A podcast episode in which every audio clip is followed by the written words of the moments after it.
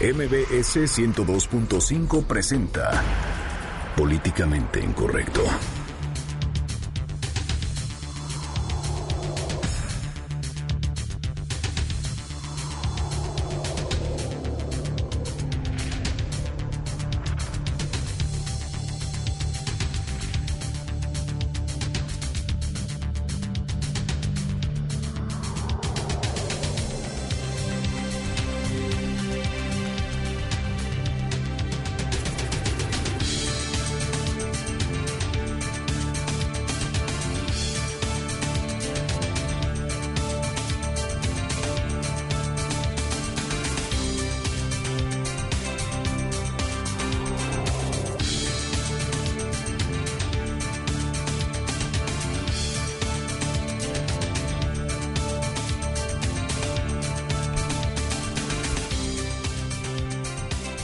Sospechan que el cártel de Jalisco Nueva Generación es el responsable de la privación ilegal de la libertad de Jesús Alfredo Guzmán Salazar, hijo del jefe del cártel de Sinaloa, Joaquín El Chapo Guzmán. Y Francisco Javier Hernández Gómez, Pancho Zaguaya, presunto líder absoluto de la Unión Tepito, ya declara tras ser detenido por elementos de la Procuraduría Capitalina. Y arman marcha por la paz en Morelos y algunos exigen la salida del gobernador del estado, Graco Ramírez. Y la comunicadora Marta de Baile se convierte en tendencia de Twitter por una entrevista tergiversada. Y el presidente nacional de Morena, Andrés Manuel López Obrador, lanza el reto que para para que presenten su declaración 3 de 3 los expresidentes Vicente Fox, Felipe Calderón y Carlos Salinas. Y diputados del PAN, PRD y Movimiento Ciudadano presentan un recurso ante la Corte para invalidar la ley 3 de 3 Light en Twitter con el hashtag políticamente incorrecto y en mi cuenta personal, arroba Juanma Pregunta, estaremos al pendiente de todos sus comentarios. Y en estos momentos lanzamos la pregunta de esta noche. ¿Se ofendió por las declaraciones de Marta de Baile? Y hoy en Ficción Política, Fernando Canek nos presenta el tráiler de la película Nosotros, los Forbes. Bienvenidos, esto es políticamente incorrecto. Estás a punto de entrar a una zona de polémica y controversia. Una zona de discusiones álgidas y análisis mordaz. Estás entrando al terreno de políticamente incorrecto. Entra bajo tu propio riesgo.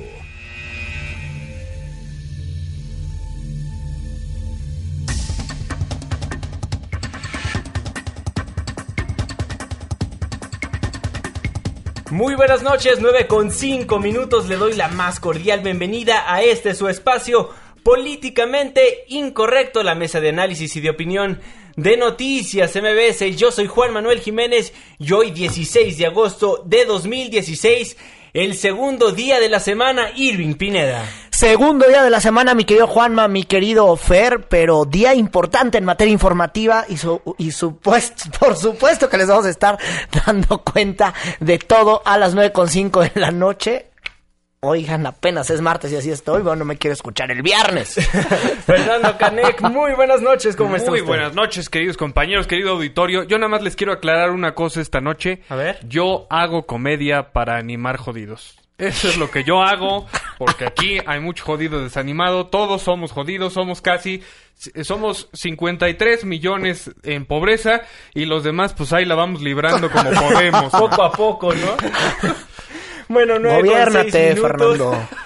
Pues vamos a dar inicio con el primer bloque de, pre- de políticamente incorrecto, pues bloque de seguridad y a pesar de que pues digamos, no nos gustaría dar estas noticias, es lo que marca la agenda informativa. Es el Se- bloque de inseguridad. De inseguridad. Ese es el, el- lo que tenemos que reportarle a la audiencia, porque si en algún momento les tuviéramos que reportar que la seguridad en este país está funcionando, bueno, otro gallo cantaba. Pero Sí. no, señores y señores, les van a tocar las notas de siempre. Exactamente. Pero bueno, ¿se acuerda que ayer le dábamos cuenta de estas personas que fueron, pues ahora sí que levantadas en Puerto Vallarta, Jalisco, del restaurante La Leche? Eh, En ese entonces, el fiscal de Jalisco decía que eran de 10 a 12 personas. Bueno, hoy amanecemos con la noticia que eran 6 personas. Y de dentro de esas seis personas, un personaje muy importante. Sí, un personaje muy importante que es Jesús Alfredo Guzmán, quien es el hijo del jefe del cártel de Sinaloa, Joaquín Guzmán Loera. Y es que justo ayer ya cuando nos íbamos a dormir, pues yo andaba ahí revisando el Twitter y nos salieron el tuitazo. Eh, el fiscal de Jalisco, el fiscal Almaguer, Eduardo Almaguer, bueno, pues nos dice, oigan, no son 16, se pensaban que eran 16, pero no, la cifra baja a 6, que obviamente pues esto no significa que sea menos escandaloso el tema, después de que pues un comando llegó, como se lo reportábamos ayer, al restaurante famosísimo de Puerto Vallarta, La Leche, y se lleva pues no a 16, como lo decíamos ayer, o a más de 10, como ayer lo platicamos aquí, sino a 6 personas. Hoy por la tarde, eh, por la mañana dio diversas eh, pues comunicaciones, sostuvo con, me- con, con algunos medios, y ya por la tarde se ofreció una conferencia de medios. Exactamente, y aquí es donde supimos los nombres de cuatro de los plagiados de cuatro de las personas privadas ilegalmente de su libertad. Escuchemos cómo lo dio a conocer el fiscal de Jalisco. Hasta el momento se ha logrado la identificación de cuatro de las personas que fueron privadas ilegalmente de su libertad, siendo las siguientes. Juan Daniel Calva Tapia, de 53 años de edad. Josias Nahuali Rábago Borboya, de aproximadamente 35 años de edad. Víctor Galván Ureña, de 46 años de edad, y Jesús Alfredo Guzmán Salazar, de 29 años de edad. Bueno, y como bien lo escucharon, uno de esos nombres era el hijo de Joaquín El Chapo Guzmán. Sí, así lo confirmó en esta misma conferencia de medios el fiscal de Jalisco, Eduardo Almaguer, y aquí la confirmación, pues, porque era una de las preguntas que teníamos ya desde ayer, ayer inclusive aquí lo comentábamos, Claro. es que no saben si es del Chapo, si no es del Chapo, se rumora que pueden ser, que pueden ser miembros del cártel eh, de Sinaloa, y hoy pues ya viene esta la confirmación. Primero, precisar que la persona de nombre Jesús Alfredo Guzmán Salazar, de 29 años de edad, es hijo de Joaquín Guzmán Loera, Ahí la confirmación. Claro, y pareciera que es como algo sacado de las teleseries que vemos en la Unión Americana. Pareciera que, que es, pero no. Es la realidad y una realidad muy delicada porque la pregunta que tenemos más de uno es ¿qué significa esto? Que deben de negociar los dos cárteles porque aunque aquí ninguna autoridad diga que los cárteles negocian, no, pues los cárteles también hacen sus cumbres, también hacen sus convenciones y también negocian. Y Entonces, aquí mismo lo comentábamos ayer, precisamente eso. Entonces, pues bueno, ya nos da la nota, ahora sí, oficialmente el fiscal de Jalisco. Y bueno, quisimos preguntarle a alguien que supiera del tema, por eso decidimos marcarle a José Refugio, quien es abogado de Joaquín El Chapo Guzmán, pues para que nos platique un poco si sabe algo acerca del hijo de Joaquín Guzmán Loera, Jesús Alfredo Guzmán Salazar. Y tenemos en la línea telefónica al abogado José Refugio. Don Refugio, muy buenas noches, ¿cómo está? Sí, buenas noches. Eh, don José Refugio lo saluda Irving Pineda. Buenas noches. Bueno, primero preguntarle cómo está don Joaquín Guzmán Loera. Bueno, yo yo lo vi el jueves pasado y lo encontré en buenas condiciones de salud. ¿Y cómo va el proceso? Eh, bueno, son son diferentes procesos los de extradición. Estamos esperando fecha para la audiencia constitucional en los dos amparos, porque se quedó incompetente el juzgado segundo de amparo en materia penal de la Ciudad de México y se remitió al juzgado décimo tercero. El juzgado décimo tercero aceptó la competencia, pero no fijó fecha para la audiencia constitucional y estamos fijando, estamos esperando que nos fijen fecha. Hoy, hoy revisamos y aún no se, no se acuerda porque el juez está de vacaciones. Oiga, don José, ¿y cómo ha visto esta noticia que ha sido ya difundida por todos los medios de comunicación, inclusive ya confirmada por el fiscal de Jalisco de la privación ilegal de la libertad de uno de los hijos de Joaquín Guzmán Loera? Yo sé únicamente lo que dice la prensa, yo no estoy integrado, la, no, no he tenido ninguna ninguna notificación o información por parte de la familia, entonces desconozco yo si, si es cierto o no es cierto. Pues, Don José, ¿usted es abogado del hijo de Joaquín Guzmán Loera? Yo soy abogado de Joaquín Guzmán Loera. De acuerdo. Nada más. Oiga, y bueno, entonces por su parte, eh, por su parte y la familia no hay ninguna confirmación, a ustedes no le han confirmado nada y por lo pronto el proceso legal sigue. El proceso legal de Joaquín sigue en sus términos normales y esta esta noticia pues lo, lo ha dicho la prensa, pero yo desconozco si es cierto o no es cierto.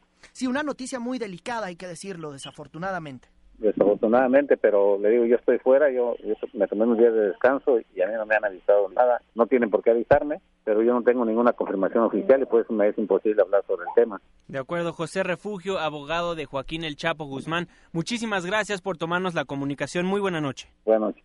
Bueno, ahí lo que nos responde José Refugio, el abogado de Joaquín Guzmán Loera, no sabe absolutamente nada del hijo de quien fuera el capo del cártel. Claro, Juan Mafer, y además aquí tenemos también un dato importante, no podemos, porque la única forma que tenemos como reporteros de confirmar la noticia con la gente de, eh, con los cercanos a Joaquín Guzmán Loera, bueno, pues es con su abogado José Refugio, que nos toma la llamada, pero que nos dice, estoy de vacaciones y no le, no le podemos confirmar esta noticia. Y también lo que ha sorprendido con las autoridades eh, esta noche ha sido que, bueno, no podemos decir eh, si estos jóvenes y estas seis personas pues han sido inclusive decirlos plagiados, ¿no? Porque no se ha cobrado ningún rescate, que es parte de lo que llama la atención de esta noticia que ya, eh, que bueno, pues ya tiene un ciclo de más de 26 horas, eh, pero bueno, es por esto que nos llama muchísimo la atención. Entonces, por eso decimos, están en calidad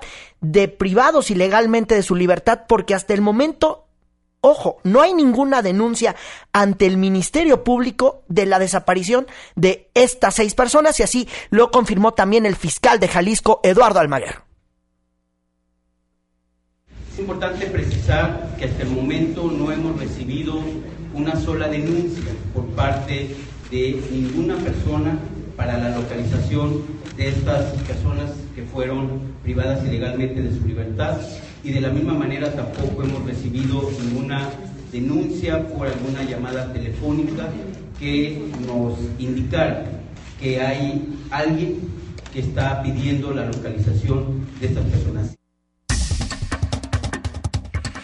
Pues no hay nadie que esté pidiendo la localización de estas personas, pero lo que ya sabe el fiscal debido a los diferentes perfiles que han recabado estas cuatro personas que le dábamos a conocer anteriormente, pues sí, es que todos son parte del cártel Jalisco y así lo confirmó el fiscal de Jalisco.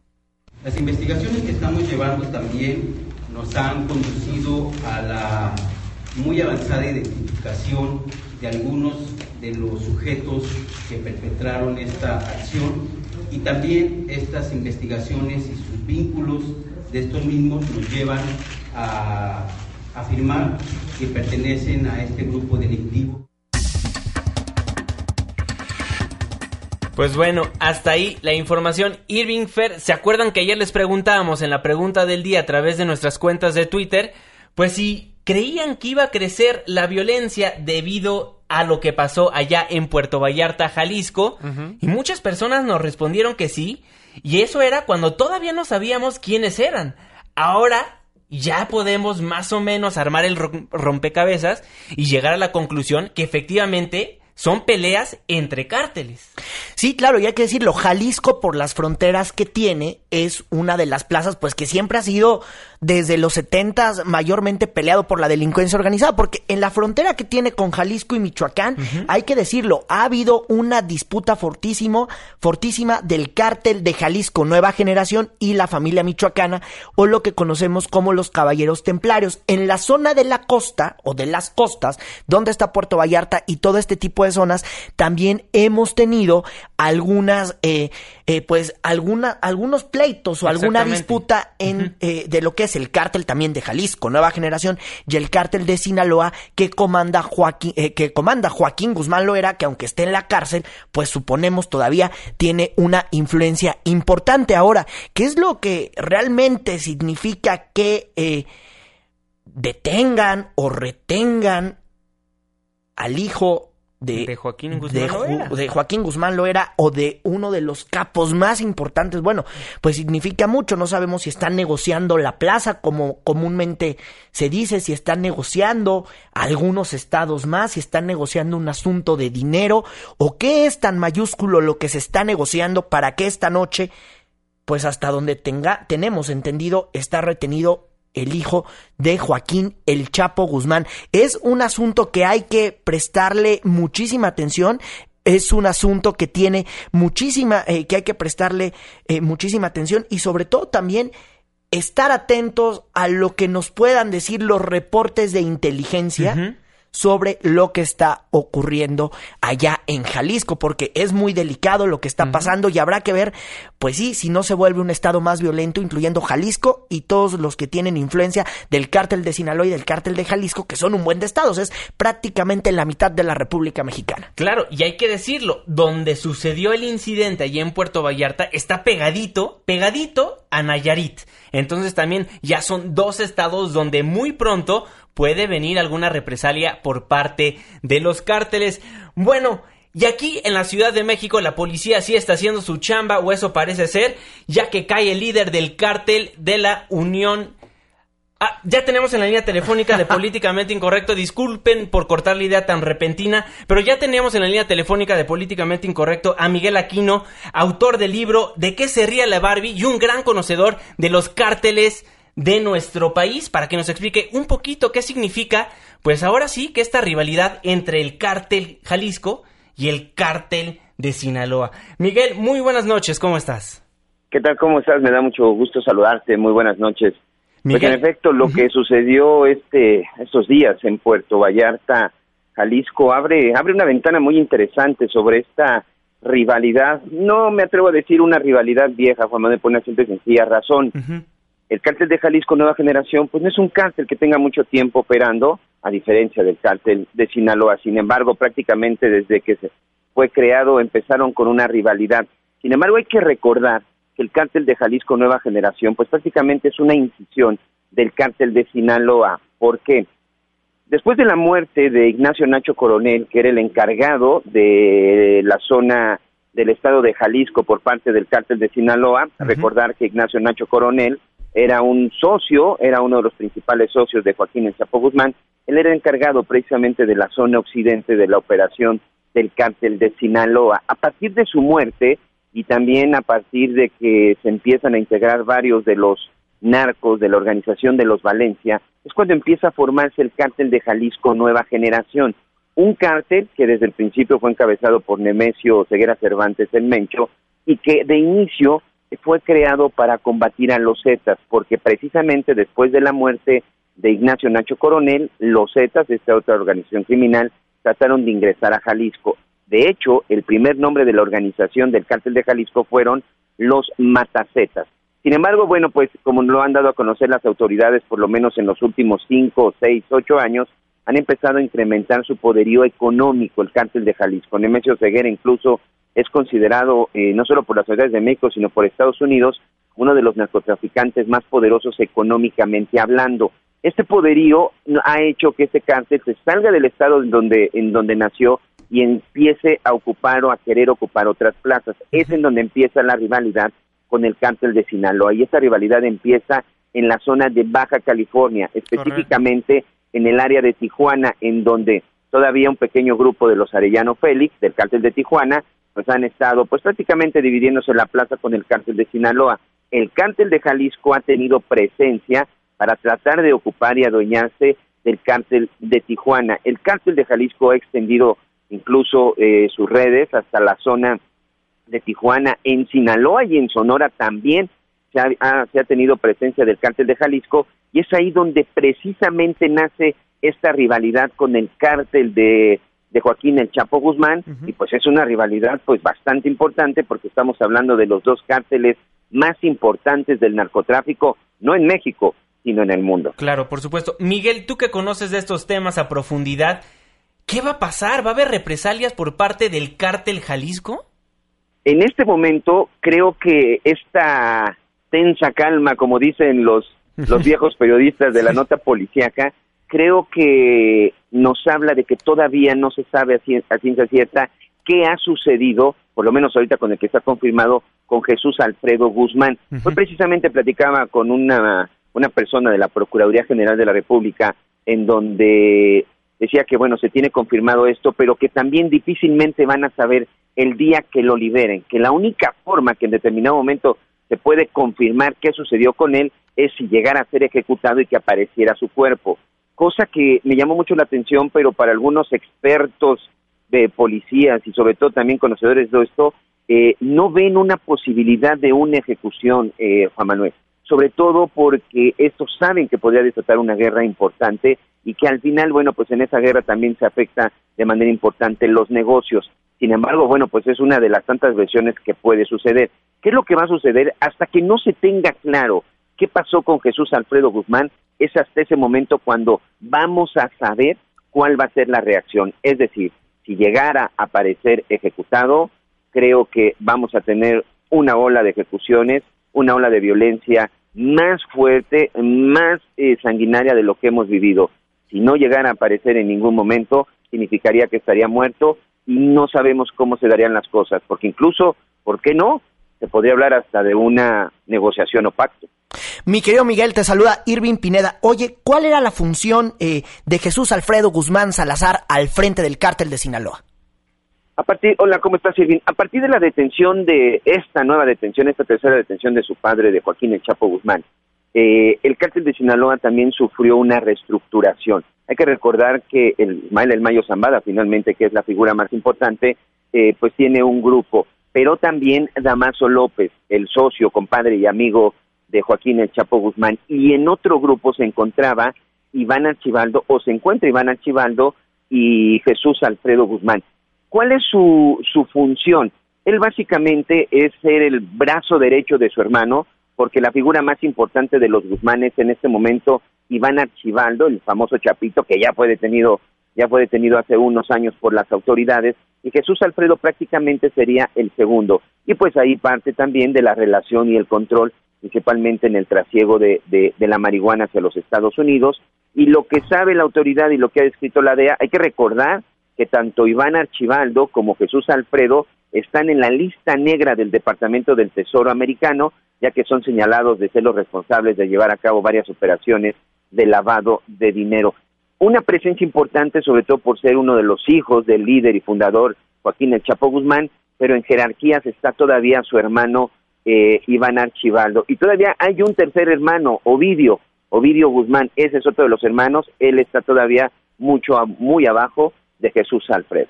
Miguel Aquino, muchísimas gracias por tomarnos la comunicación aquí en Políticamente Incorrecto y ya dejarnos muy claro esa rivalidad entre los dos cárteles y como tú bien lo decías, no viene de unos meses, viene de años la rivalidad.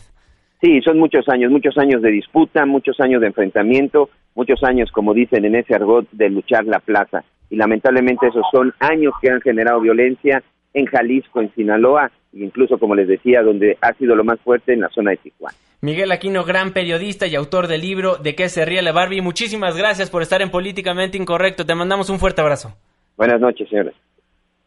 Bueno, eso es lo que, está pasando en Jalisco, ¿no? En Jalisco y bueno, lo que dice Miguel, pueden venir pues enfrentamientos durísimos. Exactamente. Bueno, ahora sí retomamos la comunicación con Juan Carlos Alarcón, quien estaba a punto de contarnos que cae el líder del cártel de la Unión de Tepito, Juan Carlos Alarcón. Muy buenas noches, adelante con la información. Efectivamente, Juan Manuel, gracias. Muy buenas noches. Eh, Francisco Javier Hernández Gómez, alias Pancho Cayagua, presunto líder del cártel de la Unión, fue detenido por agentes de la Procuraduría Capitalina por su presunta responsabilidad con un doble homicidio cometido en calles de la delegación Cuauhtémoc. La dependencia informó que videos difundidos en redes sociales señalan a este sujeto como uno de los principales narcomenudistas que opera en la colonia Morelos en el barrio de Tepito, por lo que las investigaciones continúan para determinar su responsabilidad en diversos hechos delictivos. La captura del presunto criminal es resultado del cumplimiento a una orden de aprehensión derivada de la consignación de una averiguación previa el 11 de septiembre de 2005 por el homicidio de dos personas por disparo de arma de fuego cuyos cuerpos fueron localizados en la vía pública. Este sujeto, quien también utiliza el nombre de Carlos Rodríguez Vázquez y un cómplice viajaban en una motoneta el día de los hechos y dispararon contra cinco hombres que compraban cervezas en una miscelánea ubicada en calles de la colonia de barrio de Tepito. El llamado Pancho Callagua y su cómplice huyeron, aunque este último fue detenido meses después y puesto a disposición del juez de la causa, quien previo proceso lo sentenció a 55 años de prisión por el citado doble homicidio.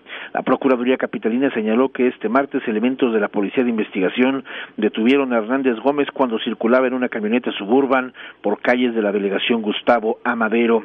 Luego de su captura fue trasladado al médico legista para su certificación médica y posteriormente ingresado al reclusorio preventivo Oriente donde quedó a disposición del juez penal que lo requiere.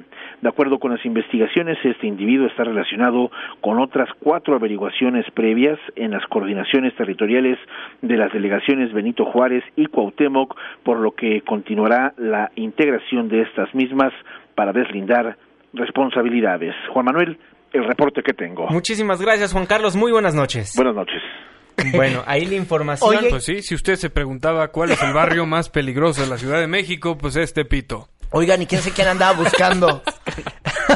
Oigan, ¿quién sé quién andaba buscando a la María Alarcón en lo que estaba pasando su nota? Está ocupado. Está, está ahora ocupado, no lo Bueno, molesten, es que por como favor. es un gran reportero, pues muchas personas obviamente se quieren comunicar con él. Muchísimas gracias, Juan Carlos. Bueno, ahí le- lo que está pasando en Puerto Vallarta, muy probablemente le estaremos dando más noticias en los próximos días, si no es que en, en las próximas horas. Ayer, aquí, en este espacio informativo, le damos cuenta de lo que pasaba y dos horas después del programa, como bien ya lo habías comentado, Fer Irving, pues nos daban la noticia de que ya eran únicamente seis las personas que estaban plagiadas.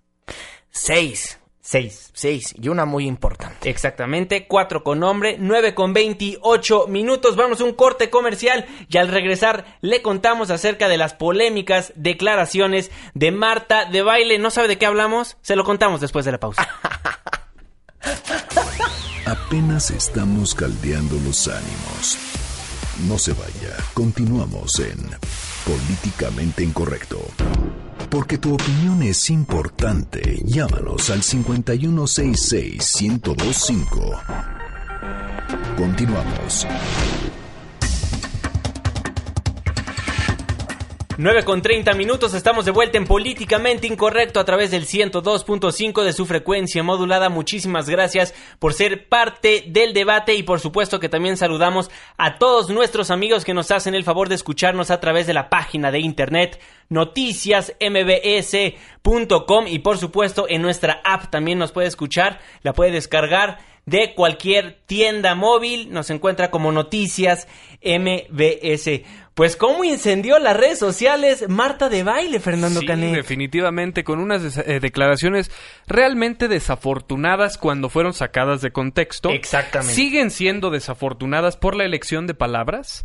Porque, no, Ah. no, no, no, precisamente porque, eh, y creo que primero tenemos que escucharlas, pero creo que es eh, interesante analizar dónde surgió este factor de ofensa que mucha gente tomó. Claro, bueno, y es que hace una semana, dos semanas, Marta de Baile, esta comunicadora importante que tiene pues uno de los programas más populares en la radio matutina, que tiene su revista, que tiene sus portales de internet. Hace dos semanas dio una, eh, platicó con un reportero, con una reportera, tengo entendido, de esta revista Merca 2.0, y le preguntaron, le preguntaron que por qué era tan prestigiado eh, su, eh, su emisión de radio cuando ya lleva 11 años, porque hay que decirlo, Marta de Baile lleva 11 años siendo una de las líderes en la radio matutina, le va muy bien, y de ahí, bueno, pues ha podido... eh, sacar hasta la revista MOA, el portal y bueno, la, la revista que ya tenía para bebés desde hace mucho tiempo y ella hizo pues eh, una declaración que dice, bueno, yo no hago radio, Radio para para, jodidos. jodidos. pero vamos a escuchar el eh, segmento eh, completo. ¿Cómo lo dijo? Porque en, en redes sociales nada más pusieron. En Marte Baile dice que no hace radio para jodidos y metió en el sonido donde dice no hago radio para jodidos. Ojo, cosa que en periodismo sabemos todos, que el Twitter es como a veces pues una cosa complicada porque tú tienes que sintetizar todo lo que tú dices eh, en 140 es como un caracteres, editorial. pero atención señores de Mercados.0, pues parece que Que no, escucharon la entrevista no, que le que ni la realizaron. escucharon y parece que no han ni, ni ido a la universidad a estudiar. A ver, escuchemos cómo fue que Marta de Baile dijo esto a la revista Merca 2.0. Esto es probablemente lo más fuerte que te voy a decir. Yo no hago radio para gente jodida. Marta de Baile Home no es para gente jodida. Las revistas que hacemos no es para gente jodida. Y los sitios de internet que hacemos tampoco son para gente jodida. ¿Y qué te quiero decir con esto? Que creo que tendemos a subestimar la inteligencia del consumidor mexicano.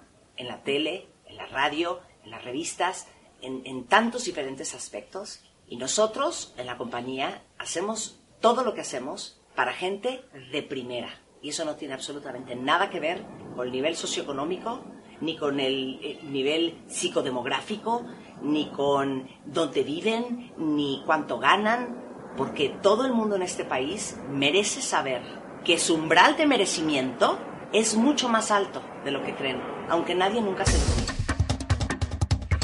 51661025 sea parte de este debate. Bueno, Fernando Canek, tú dices que a pesar de que ella mismo se justifica y dice que no hace radio para gente jodida, refiriéndose a que no importa la clase social, etcétera, etcétera, Sí, etcétera. Es que es filosofía de autoayuda. Del libro del- de sección de revistas de su gustada tienda este, nocturna. Eh, ¿Por qué?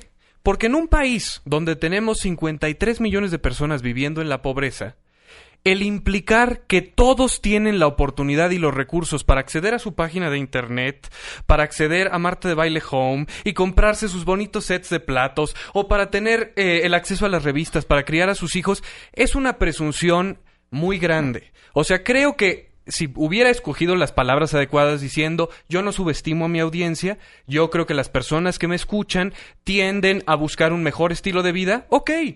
¿Qué le puedes objetar a eso? Absolutamente nada. Pero la selección de palabras fue intencional en cierto sentido. Yo creo que para causar polémica, por eso advierte al principio. Pero por- esto yo no lo veo así. A Yo ver, no, yo no lo veo así. A Yo ver, tampoco. ¿por qué yo no lo veo así?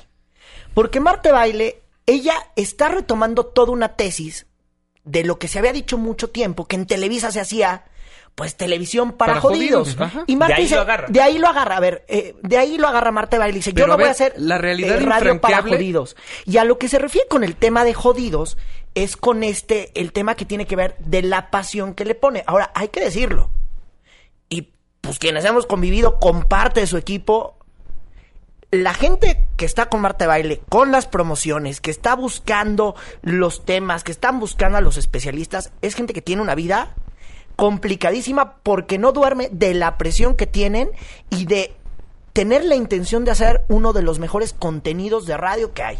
Yo, ojo, eh, lo estamos lo estoy diciendo yo aquí en Noticias MBS, aunque Marte Baile no esté en Noticias MBS, eh. Ojo, lo estoy diciendo así. Es que mira, eh, Y, y- hay y que- yo, y yo siento que va por ahí esta interpretación. O sea, yo he visto a muchísimas personas que han estado con Marte Baile. Por ejemplo, un ejemplo, Julio Luis García, que, está en esta parte de la relación pública y está en esta parte. La verdad es que el 80% de su vida es Marte Baile. Y así como este colaborador que estoy mencionando, hay muchísimos colaboradores que están haciéndolo. Y sí, ese programa no parece eh, algo de radio para jodidos, porque evidentemente se dan los mejores premios, hay las mejores promociones que hay en la radio mexicana y también hay muchísima, muchísimas cosas más eh, que tiene Marta de Baile en esta emisión radiofónica y también las revistas pues sí tienen un buen contenido, el papel es diferente, el lenguaje es diferente y yo la verdad siento que algunos están pasando de listos en las redes sociales y abusando, están abusando de lo que no se debe, Fer. el producto es un producto de de élite.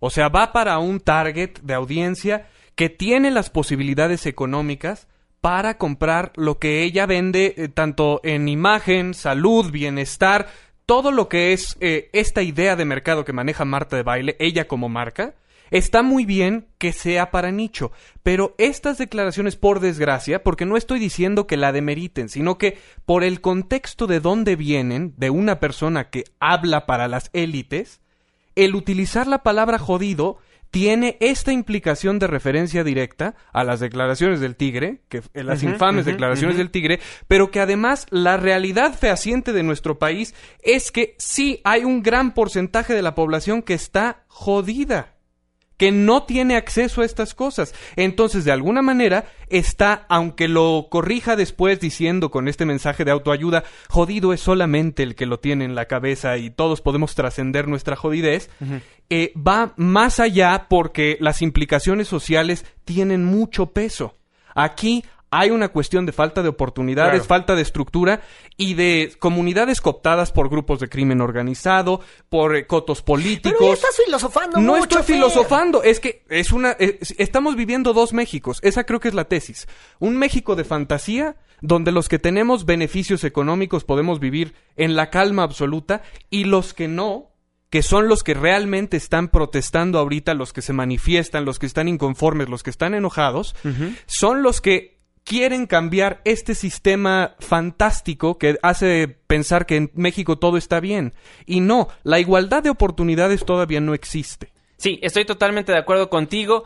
Bueno, ahí los dos lados de la moneda, entiendo el punto de Fer, entiendo lo que quiere decir Irving Pineda, pero Marta de Baile cómo se justificó ante los ataques en las redes sociales. El día de hoy en su programa dijo lo siguiente. Yo no hago radio para gente jodida, ni hago revistas para gente jodida, ni hago internet para gente jodida. Pero explica. ¿Por qué? Porque para mí, todos ustedes que escuchan este programa y que leen las revistas y que nos acompañan y son cuentavientes de lo que sea que hacemos, para mí ustedes merecen todo respeto. Y yo a ustedes los asumo igual de inteligentes, capaces, despiertos, conscientes, fregones, chingones el umbral de merecimiento, como diría el buen Ismael Cala, que ustedes tienen es altísimo. Entonces, eso es lo que yo quise decir. Bueno, ahí la explicación de Marta de Baile. Seguimos en Twitter con todo el debate. Nos dice Juan Carlos, clavarse e indignarse por la interpretación de las palabras de Marta de Baile es muy de Chairos. Y dice Diego, por favor, ella es la jodida. Nos dice Karim, dile a Irving que no sea abogado del diablo. Waffles nos dice, tal vez de baile no se refería a la a esa clase de jodidos. Muchísimas gracias por todos sus comentarios y la pregunta de esta noche, ¿se ofendió por las declaraciones de Marta de Baile? El 8% dice que sí, el 58% dice que no y el 34% dice estamos jodidos. 9 con 40 minutos. La conversación sigue en redes sociales. Arroba Juanma Pregunta. Arroba Irving Pineda. Y le aprecio mucho sus comentarios a Ricardo López, que nos va escuchando desde el segundo piso del periférico. Fernando Canec y arroba Fernando Canec. Y si quieren escribirnos más de 140 caracteres, está nuestra página de Facebook, que estamos como políticamente incorrecto. Ahí nos puede aventar toda la perorata que usted quiera y con gusto le vamos a dar seguimiento, la vamos a leer o por lo menos nos vamos a entretener un rato. 9 con 40 y hablando de lanzar cosas, pues AMLO, el tío Andy, lanzó el reto para que presenten su declaración 3 de 3 los expresidentes Vicente Fox, Felipe Calderón y Carlos Salinas. Se lo contamos después de una pausa. Frijol con gorgojo. Vamos a quitarle el gorgojo a los frijoles y regresamos a Políticamente Incorrecto. Aunque haya doble hoy no circula, seguimos avanzando en Políticamente Incorrecto. Continuamos. 9 con 43 minutos. Muchísimas gracias por seguir acompañándonos a través del 102.5 de su frecuencia modulada en este su programa políticamente incorrecto. Bueno, nuevamente dan nota los partidos políticos y bueno, Enrico Ochoa nuevamente habla de la corrupción en nuestro país y que ya es momento de rendir cuentas. Sí, se reunió con los diputados del PRI en el auditorio, en uno de los auditorios de la sede nacional que se ubica allá en Insurgentes Norte número 59 y ahí pidió a los legisladores pues sumarse, sobre todo a los diputados que fue con quienes realmente se reunió, eh, pues que se sumen a este proceso de rendición de cuentas. Ajá, a ver si es cierto. Escuchemos cómo lo dijo Enrique Ochoa. Haremos también la invitación para que las diputadas y los diputados de distintos estados participen en las discusiones en los procesos de rendición de cuentas que seguirá siendo el gobierno ante el partido y ante la sociedad.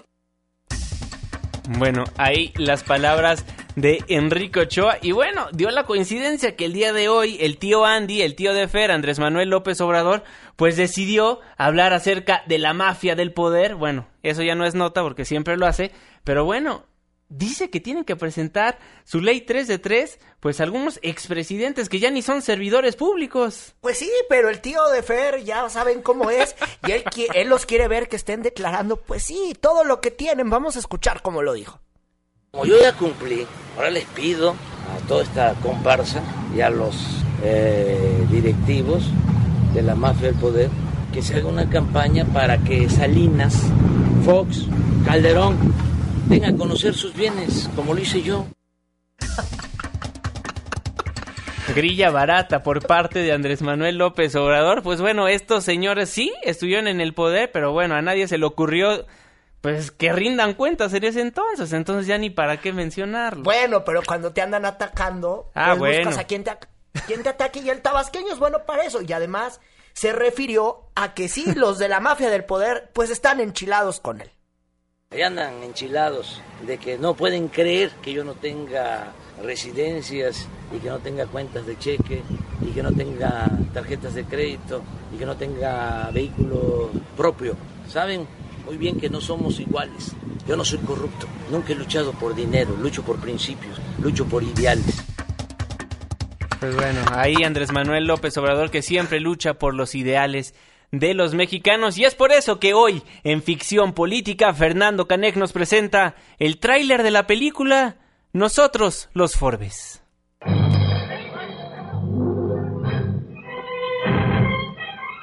Los creadores de la crisis del 94, el Fobaproa y la reforma educativa, viene a usted el más reciente filme mexicano que ha causado historia, Nosotros los Forbes. Un filme dirigido por Ismael Rodríguez. Un desfile de valores humanos para el que fue contratada una constelación de estrellas de nuestro firmamento político. Andrés Manuel López Obrador en el papel de Peje el Toro. Ahí andan enchilados de que no pueden creer que yo no tenga residencia y que no tenga cuentas de cheque y que no tenga tarjetas de crédito y que no tenga vehículo propio. Saben muy bien que no somos iguales, yo no soy corrupto. Nunca he luchado por dinero, lucho por principios, lucho por ideales.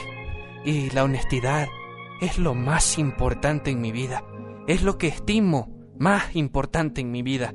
Pero como yo ya cumplí Ahora les pido a toda esta comparsa y a los directivos de la mafia del poder que se haga una campaña para que Jalina, Fox, Calderón den a conocer sus bienes como lo hice yo. Martita Sagún y Vicente Fox como el Pinchi y la Martita. Martita, te cortaste tus trenzas. Ay, Vicente, chantes de la charola, ¿no ves que nosotros no podemos presentar una 3 de 3? Si ya con los amigos de Fox y los negocios de mis hijos tuvimos suficiente, mejor las vendí para que no las tengamos que declarar. Y yo que te había comprado unos moños para tus trenzas, ni hablar mujer, traes puñal. Carlos Salinas de Gortari como el ojón que mata a la mamá del peje. Cierre esos ojos cierre esos ojos, haga de cuenta como que no estoy aquí, ni me ve, ni me oye. Si le vienen a contar que pasé a dar una conferencia muy bien pagada a Acapulco, mándenlos a volar y díganles que yo no fui. Eso es política ficción. Acabo de terminar de llenar el formato 3 de 3, porque quiero cumplir con eso. No dar motivo a ninguna especulación ni a calumnia. La derecha es muy dada a querer igualar a todo ellos son los creadores de que todos somos lo mismo y no nos quieren meter a todos en el mismo costal. Y yo no soy corrupto. Lo que estimo más en mi vida es la honestidad. Este es un proyecto de austeridad republicana.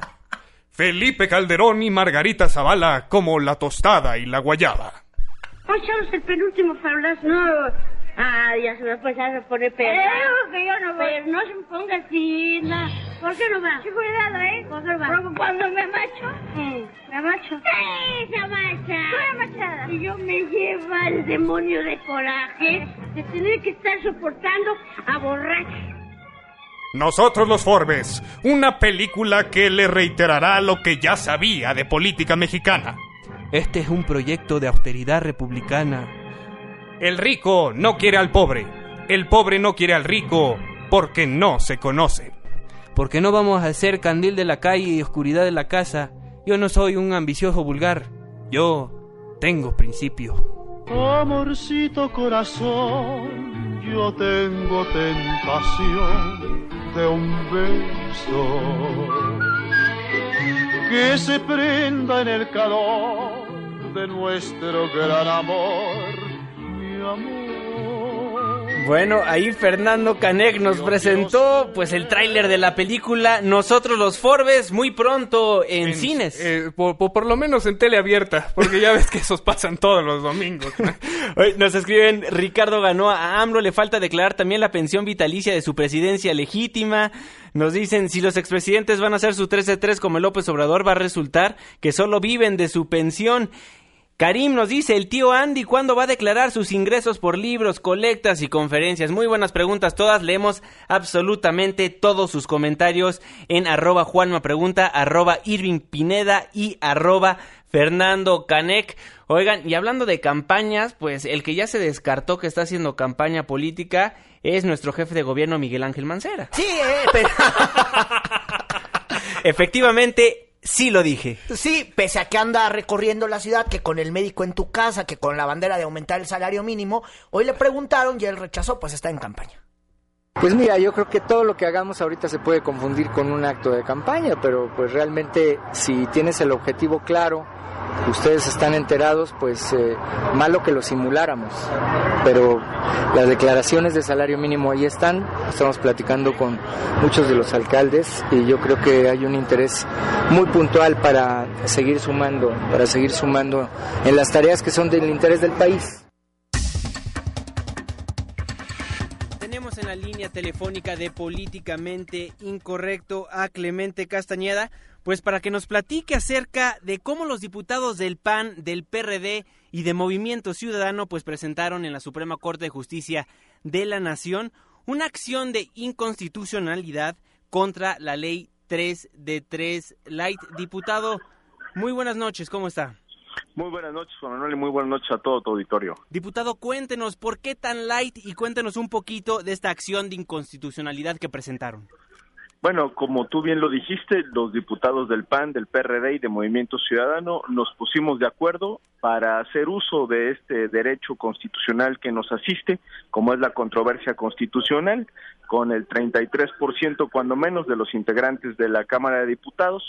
Hemos recurrido a la Corte eh, justamente para combatir el artículo 29 de la Ley de Responsabilidades Administrativas, que eh, pues es mejor conocida como la Ley 3 de 3 en una de sus partes, con el argumento de que limita el ejercicio y el acceso eh, del derecho a la información, eh, que es restrictiva al principio de máxima publicidad y que, pues en resumidas cuentas, es eh, una, eh, un aspecto regresivo del espíritu original que se planteó en la ley 3 de 3. Así es que eh, me complace mucho anunciar que gracias eh, a la coincidencia que tenemos con el PAN y con el PRD, eh, vamos a esperar que la Corte se pronuncie en nuestro favor y en favor de muchos ciudadanos. Clemente, te saluda Irving Pineda. Al parecer mañana se hace el anuncio oficial, ¿verdad? Mañana se hará un anuncio oficial, se detallará la eh, información, eh, se detallarán los argumentos que van en la propia controversia constitución, la acción de inconstitucionalidad, perdón, pero bueno, me adelanto a decir que hay aproximadamente 200 diputados que respaldan esta acción de inconstitucionalidad, así es que tenemos eh, muy buenas expectativas sobre la, la resolución de la Corte, creemos que el- la razón jurídica nos asiste y además, pues también no sobra decir que hay eh, una gran demanda de muchos mexicanos porque tengamos un sistema nacional anticorrupción completo, con dientes, público, obligatorio, y que la ley 3 de 3, en sus términos originales, debe ser parte. Nada más acláranos una cosa, ¿ya fue presentada o se va a presentar mañana? Ya fue presentada el día de hoy formalmente eh, y estaremos ju- justo anunciándolo eh, en- con amplitud el día de mañana a las 11 de la mañana en el Senado de la República, al seno de la Comisión Permanente. Excelente, Clemente Castañeda, coordinador de Movimiento Ciudadano. Muchísimas gracias por tomarnos la comunicación en Políticamente Incorrecto y por darnos esta premisa. Muchas gracias, muy buenas noches, saludos al auditorio. Muchísimas gracias, muy buenas noches. Opiniones controvertidas. Discusiones acaloradas. Continuamos en Políticamente Incorrecto. Políticamente Incorrecto. Le venimos manejando lo que viene siendo el análisis mordaz e irreverente. Continuamos.